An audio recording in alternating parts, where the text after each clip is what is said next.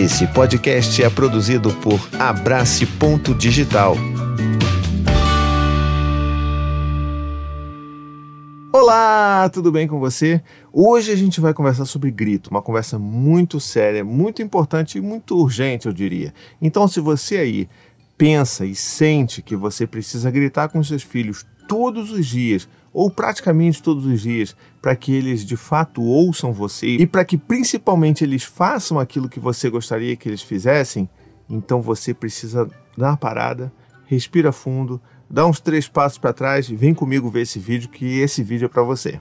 Então vamos lá, vamos conversar sobre esse grito que nós damos com os nossos filhos. Existem gritos diferentes, né? Eu acho que tem o grito sistemático, que a gente acha que ele é necessário para a gente obter aquilo que a gente gostaria de ter com os nossos filhos, e existe o grito do descontrole.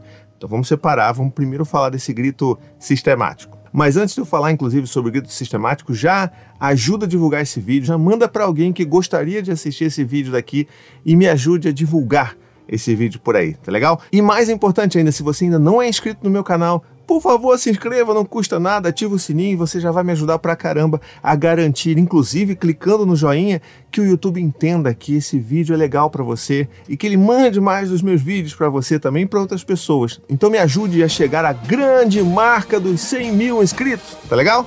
Vamos junto nessa! Então vamos lá, eu acho que a grande pergunta que gira ao redor do grito como uma forma sistemática de educar crianças, vamos dizer assim, ou de se lidar com os filhos, é: será que é eficaz? E essa pergunta é uma pergunta muito capciosa, porque, de um lado, ela é de fato eficaz, na é verdade?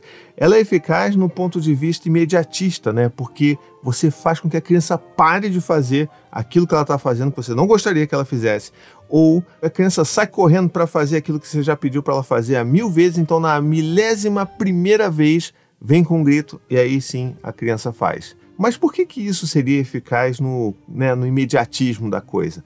Porque o grito ele aciona o cérebro reptiliano dos nossos filhos. É ele que ativa, inclusive, aquela reação de fuga, luta ou congelamento. É aí que a gente consegue fazer com que os nossos filhos parem e nos ouçam, porque eles se sentem em perigo.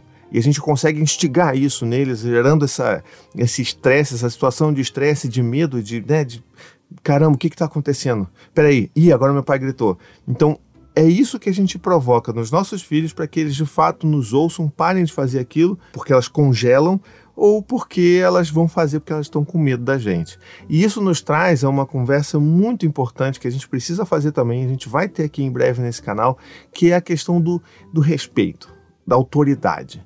Será que a gente está realmente buscando uma relação de autoridade através do vínculo com os nossos filhos quando a gente rotineiramente grita porque a gente acha que precisa gritar com os nossos filhos? Porque é exatamente isso que acontece. O respeito ele vai acontecer através do medo mas ele também pode acontecer através do vínculo, da autoridade do vínculo que você constrói com seu filho. Quando você faz esse respeito pelo medo, que na verdade nem é respeito, né? É muito mais medo do que qualquer outra coisa, a gente faz isso a um custo altíssimo que é o custo de criar um vínculo inseguro com os nossos filhos. Um vínculo no qual os nossos filhos nunca vai ter certeza do que esperar da gente. A gente nunca vai ser essa fonte de segurança emocional para os nossos filhos, porque eles nunca vão saber se a gente vai gritar, se a gente vai acolher, se a gente vai abraçar ou se a gente vai expulsar da nossa presença. Então é super importante que a gente entenda que o custo desse grito para fazer as coisas, porque aparentemente gritar é simplesmente muito fácil, né? Então você só grita e a criança para de fazer aquilo que ela está fazendo de errado, mas o custo, principalmente o custo a longo prazo, é altíssimo. Já esse respeito pelo vínculo, né, pela autoridade do vínculo, é meio que um resultado de um trabalho de formiguinha de todos os dias. De você estar presente, de você estar tá ali atendendo às necessidades emocionais e também físicas dos seus filhos, de estar tá ali ouvindo, construindo diálogo, conversando, né, entendendo e construindo possibilidades e alternativas com os seus filhos. Isso tudo é um trabalho de formiguinha, é trabalhoso pra caramba, mas é o que vai garantir que a gente tenha essa autoridade pelo vínculo com os nossos filhos. E naturalmente eles vão tender a ser mais cooperativos se a gente agir dessa forma. De novo, é muito mais difícil. Eu imagino que ninguém está aqui querendo buscar a fórmula mágica aqui para educar o seu filho, mas é a forma mais eficiente e principalmente a longo prazo. E mais ainda, pode até ser trabalhoso agora, mas a longo prazo a gente vê que o custo é muito mais baixo, né? A gente está jogando muito menos com as sensações de medo e de ameaça dos nossos filhos. A gente está sendo muito mais honesto e humano com os nossos filhos quando a gente deixa o grito de lado. Mas isso nos leva também a uma segunda pergunta: por que então a gente grita? Porque a gente sabe, estamos falando até agora aqui dessa, dessa questão do grito sistemático, né? Então a gente grita porque a gente acredita que precisa ou porque a gente não vê alternativas para aquilo que a gente gostaria de fazer ou que os nossos filhos fizessem, né, sem que a gente pudesse gritar. Mas também existe o outro tipo de grito, eu preciso deixar marcado aqui, que é o grito do descontrole, né? Nós todos estamos completamente descontrolados, descompensados emocionalmente por conta de tudo aquilo que a gente está vivendo nesses últimos dias, nesses últimos anos, vamos dizer assim também. E só o fato de ter uma criança pequena que tem tantas demandas emocionais que a gente nunca imaginou que a gente teria que lidar com essas crianças e todas essas demandas, a gente achou que ia ser sempre muito mais fácil, né? Mas só o fato de ter essa criança já é muito complicado. Agora, se a gente junta tudo e tá, você está em casa e tem todas as preocupações da vida, é muito fácil a gente se descompensar a ponto de gritar com os nossos filhos. E é aqui que eu faço também o meia-culpa. Ao contrário do que muitas pessoas pensam, eu grito também com os meus filhos. Não porque eu acredito que é a ferramenta correta, que é o modo mais eficaz de, de educar os meus filhos, mas porque eu não consigo, porque eu sou humano, porque eu estou descontrolado porque é um dia que talvez eu esteja mais cansado que os outros, porque é um dia que eu estou esgotado, né? O meu, o meu saldo emocional ali, meu, meu banquinho de empatia já está no negativo. Então não tenho o que oferecer para os meus filhos. Então nessas horas que a gente está descontrolado, descompensado, a gente precisa ter essas estratégias aqui já na cabeça sobre como que a gente pode fazer quando a gente começar a se sentir descompensado.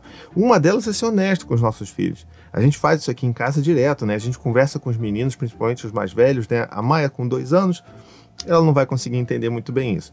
Mas os meninos, eles entendem perfeitamente quando eu chego para eles e falo assim: olha, filho, papai hoje está exausto eu estou me esforçando muito para ter paciência, para a gente conseguir conversar e resolver as questões aqui juntos de uma forma legal, bacana, mas eu estou a ponto de estourar. E façam isso não em tom de ameaça, mas um tom de pedido de ajuda, sabe? Olha, filho, eu não sei se eu vou conseguir me manter muito se você também não me ajudar tenta, tenta fazer um esforço maior hoje, tenta, eu sei que você também está super animado, você está querendo ver TV, você está querendo jogar videogame, você está querendo pular na sala, mas eu não estou conseguindo, filho, então tenta dar uma acalmada também comigo aqui, senta aqui comigo, vamos dar uma acalmada, vamos ler um livro, porque eu tô esgotado, filho, tá bom?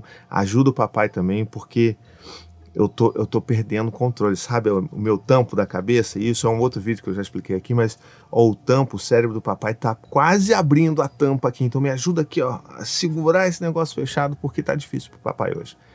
E é difícil, muito difícil, que uma criança que não esteja conectada com seus pais não vá atender esse pedido tão genuíno e ser tão empático com seus próprios pais. Então, tenta fazer isso primeiro. Outras formas de agir também é a gente pensar em se preservar, né? Então, Vamos tentar encontrar um lugar. Será que a gente não consegue dar uma fugidinha, pedir ajuda para o nosso companheiro, para nossa companheira, olhar as crianças, para a gente tomar um café em silêncio, tomar um banho em silêncio. Eu sei que para muitas pessoas isso é praticamente impossível, mas a gente tem que tentar encontrar essas estratégias de tipo, olha, agora o papai precisa ficar aqui quietinho, tá bom? Para o papai não estourar vamos, vamos ajudar o papai aqui, ó, dá cinco minutinhos pro papai. Aí você pode até dar um cronômetro, um reloginho com um cronômetro, toma aqui, filho, cinco minutinhos, controla o tempo do papai, o tempo de esvaziar a cabeça do papai.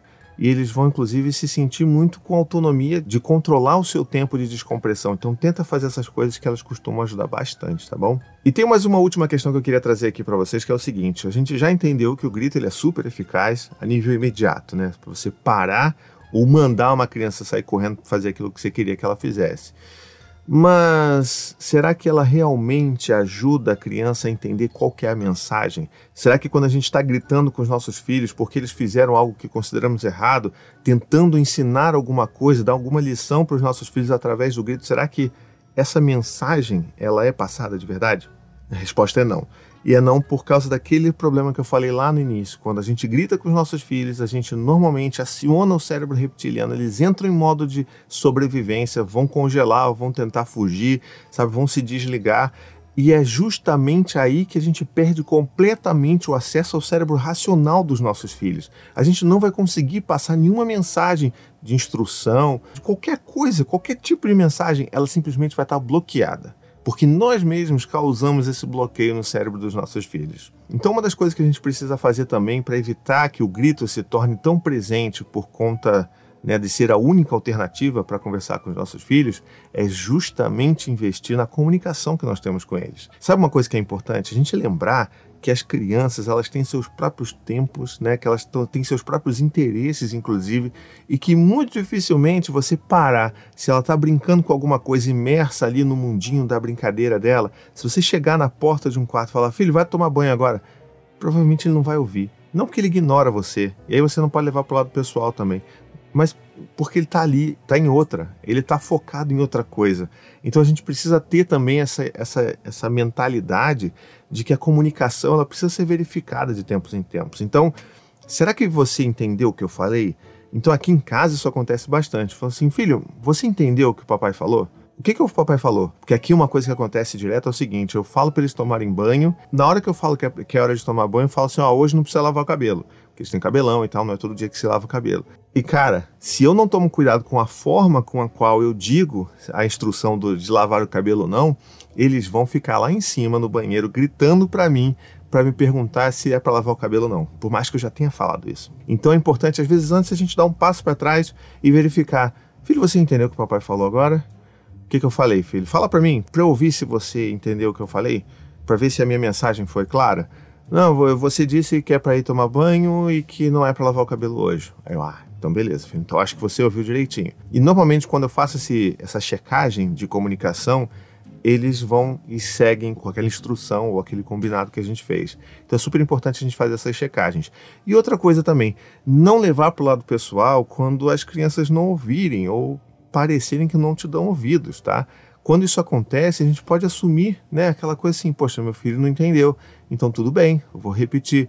E aí a gente faz uma, uma verificação, inclusive, de como que aquela criança tá. Então, se, sei lá, se eu peço uma coisa pro Dante, Dante vai lá, pega seu trabalho para começar a fazer o trabalho de casa e tudo mais, e aí ele se perde no meio do caminho. Quando eu vou, ele está no meio da cozinha pegando pegando brinquedo ou pegando biscoito, sei lá. E aí eu chego para ele e posso falar assim: Hum, Dante, eu acho que. Acho que você não entendeu muito bem o que eu falei, né, filho?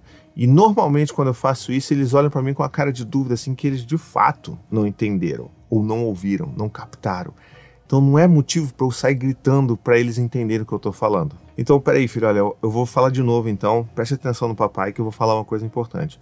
Agora é hora de você ir lá, pegar seu trabalho, fazer seus deveres de casa, para a gente não atrasar e a gente poder brincar o resto do dia, beleza? Entendeu o que o papai falou agora? Diz para mim o que, que, que, eu acabei de falar, para eu entender se você entendeu mesmo. E aí ele vai repetir, eu falar, ah, beleza. E você vai fazer isso quando? Agora, papai. Então, beleza, vai lá, filho. Pronto. Precisar de ajuda, me chama. Então é isso que a gente precisa entender. A comunicação com a criança, às vezes, ela precisa ter esses, essas repetições. E isso sim que vai garantir que a gente não precise gritar. Porque a gente de fato não precisa gritar.